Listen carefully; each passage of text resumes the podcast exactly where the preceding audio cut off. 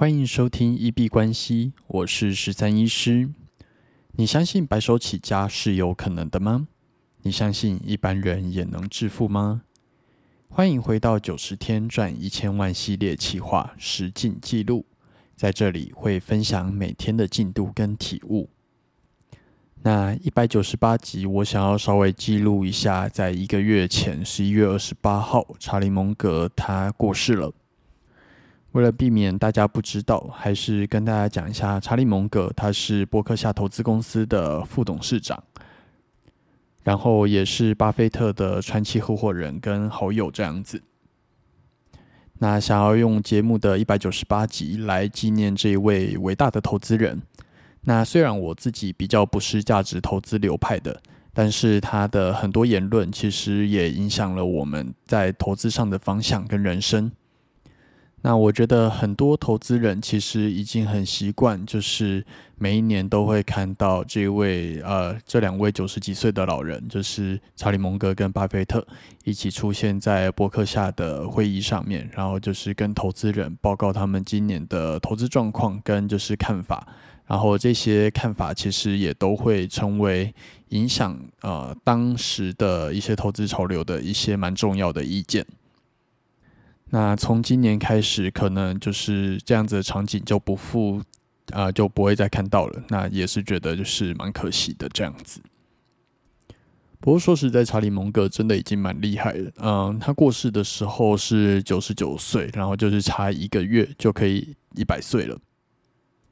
那刚刚查了一下，原来查理蒙格他是一月一号的元旦宝宝，那一九二四年出生的，所以呃，今年二零二四真的是差一点点就一百岁。然后他们也超级爱喝可乐，我自己也是超级爱喝快乐肥宅水的人啦。那结论就是喝可乐可能还是可以活到快一百岁。好，没有这个是一个奇怪的结论，纯粹是开玩笑的。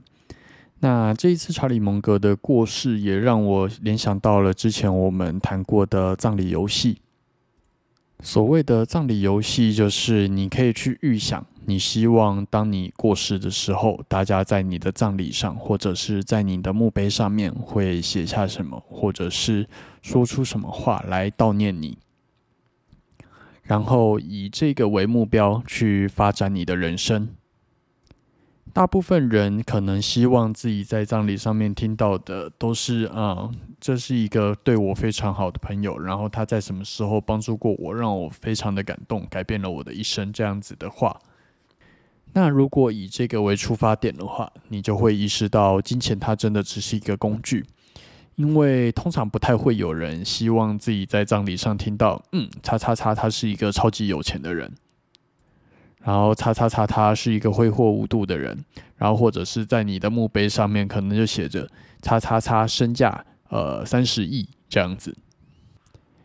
金钱它只是一个工具，是帮助你去达到某一些目的目标的一个工具。你可以用金钱去帮助到非常多的人，你可以用金钱去改变别人的一生。那当然，我不会说金钱不重要，但是金钱只是工具，而不是目的。那要怎么运用这个工具，让你在啊可能离开这个世界上的时候，能够为现代的人留下更多的回忆，然后或者是会让大家觉得很可惜你的离去？我觉得这个可能就是我的人生目标。那查理蒙格其实就做到了这一点，他绝对是世界上排得进前几大的富豪。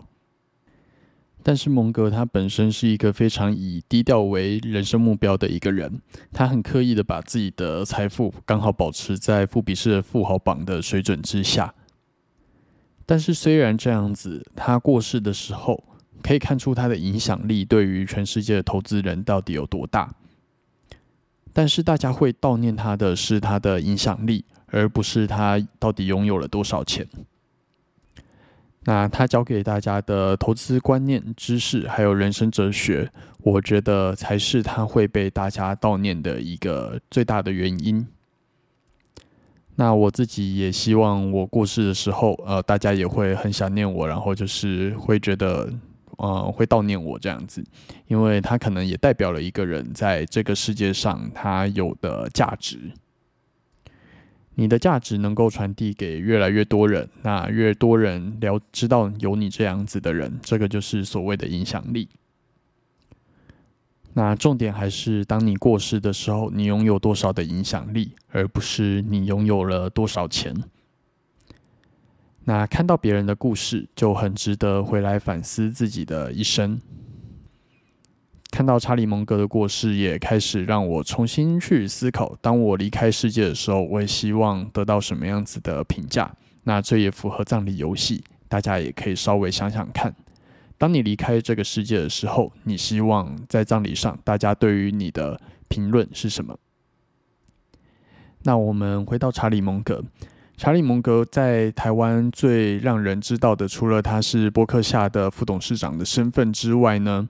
大概就是两本书，《穷查理的普通常识》，还有最近比较比较近期的《蒙格之道》这两本。那我觉得其实都蛮推荐大家去看一看的，里面富含了非常多的投资观念，然后还有人生哲学。那虽然我自己不是价值投资流派，但是里面的很多名言其实也对于我的人生有非常大的影响。在这里稍微跟大家分享几个。那首先，第一个是查理蒙格说过，想要得到自己想要的东西，最可靠的方式就是让自己配得上它。然后第二句话，其实对于非常多投资或者是生活都有非常大的帮助，就是所有事情其实你都应该反过来想。如果你知道自己会死在哪边，就不要去那边。放在交易上面，就是呃，你知道 all in，那如果这笔没有赚钱，达到停损的话，那你这你就会直接从投资市场毕业。那你知道会这样子做会毕业，你就不要这样子做。那其实把这些综合在一起，或许你就能够对于正确的道路会有一个比较清晰的轮廓。那价值投资流派，呃，查理蒙格跟巴菲特都非常的强调等待的重要性。查理蒙格也在书中有提到，赚大钱的秘诀不在于买进卖出，而是等待。那在交易里面，确实等待也是非常重要的一个呃关键因素。好的投资机会就是这样子，可遇而不可求。每个人一生中都有属于自己的那两三个好机会，关键在于当机会来临的时候，你是否有办法掌握。其实你真的要成功，真的要致富，你需要的机会并不需要太多，但是你能不能把握住这几次的机会，其实才是重点。那在做交易的时候，其实也是一样。当啊，其实大部分的交易都是小赚小赔，小赚小赔。但是以你一年里面可能抓得到那几次的大赚，但是那几次的大赚，其实才能够影响你整年的绩效。那最后是查理蒙格的人生哲学，他非常的强调能力圈这样子的事情。那这个能力圈一定是要你感兴趣的，才有办法成功啊。查理蒙格在书中是这样说的：关于选择，我想告诉大家，凡是我不感兴趣的事，我这辈子几乎都做不成。我不认为整天做自己没有兴趣的事会成功。人一定要做自己感兴趣的事。不喜欢的事，再怎么逼自己也做不好。如果你喜欢中国书法，那就好好去钻研中国书法。我很难想象你喜欢中国书法，但是却在天文学中获得成功。